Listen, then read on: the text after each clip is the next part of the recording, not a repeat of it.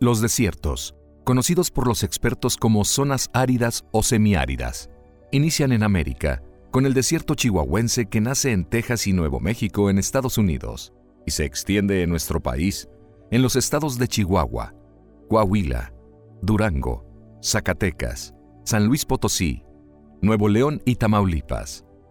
El desierto sonorense nace en Arizona, también en Estados Unidos, y prosigue hasta Sonora y la península de Baja California en México.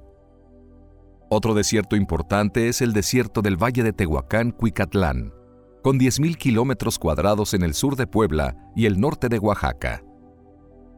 En México, los desiertos cubren el 65% del territorio nacional.